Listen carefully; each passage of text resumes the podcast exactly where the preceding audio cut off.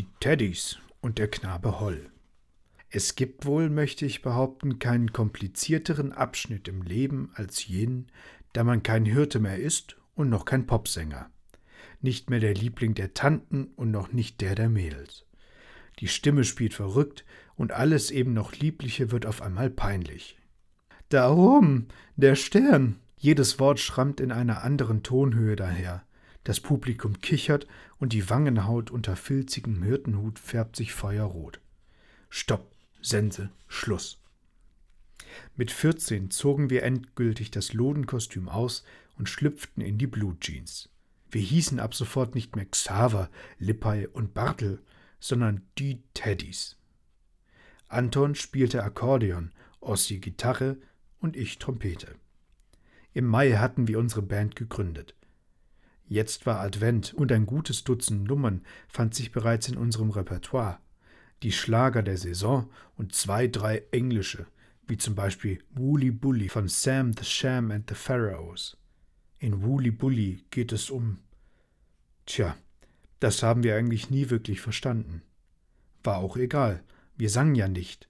Nicht einmal Schuld war nur der Bossa Nova oder Küsse unterm Regenbogen. Wir waren ein reines Instrumentalensemble, stimmbruchtechnisch bedingt. Wir spielten damals nach Noten und Noten kosteten Geld. Notenständer kosteten Geld.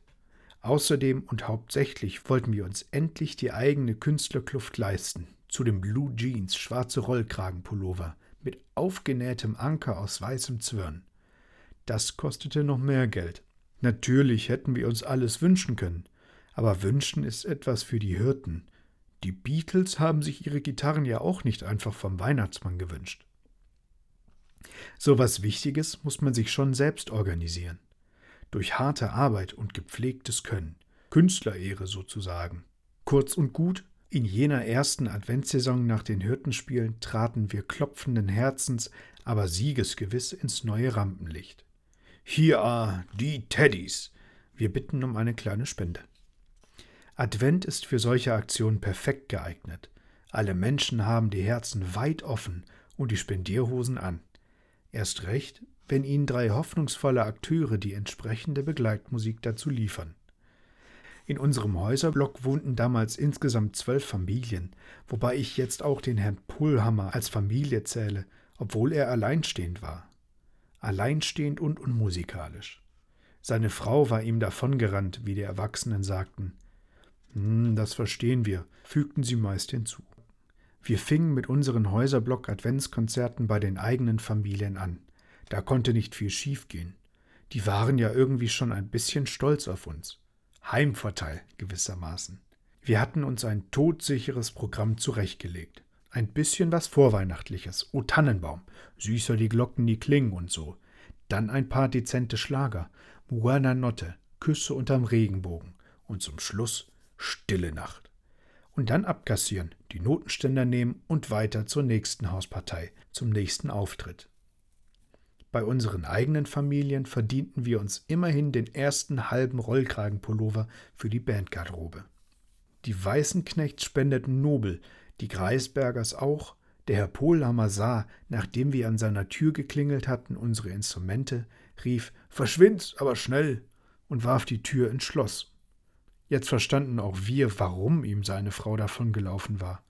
Diese erste Teddys Haustournee fand am zweiten Adventssonntag statt. Am dritten wagten wir uns in den Nachbarsblock.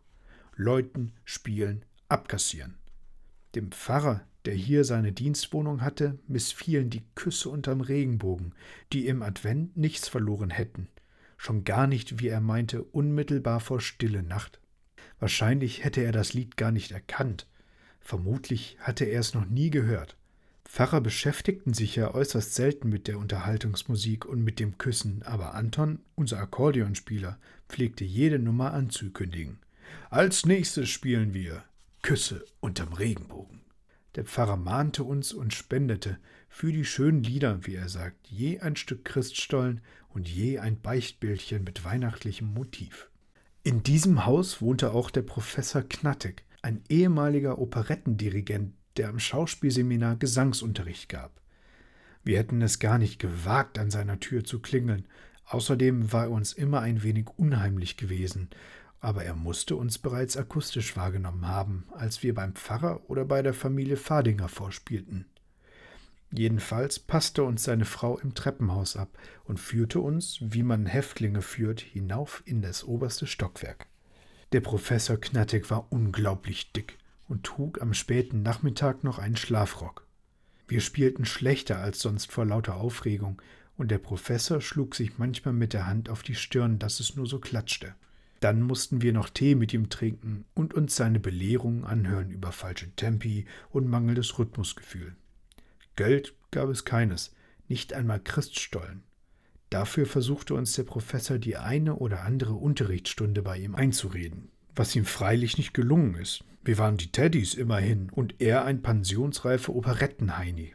Ein bisschen was fehlte noch auf den dritten Rollkragenpullover, also machten wir uns auch am letzten Adventssonntag auf den Weg, diesmal zu einem entfernteren Wohnblock, in dem Manfred, ein Mitschüler, mit seiner Familie lebte.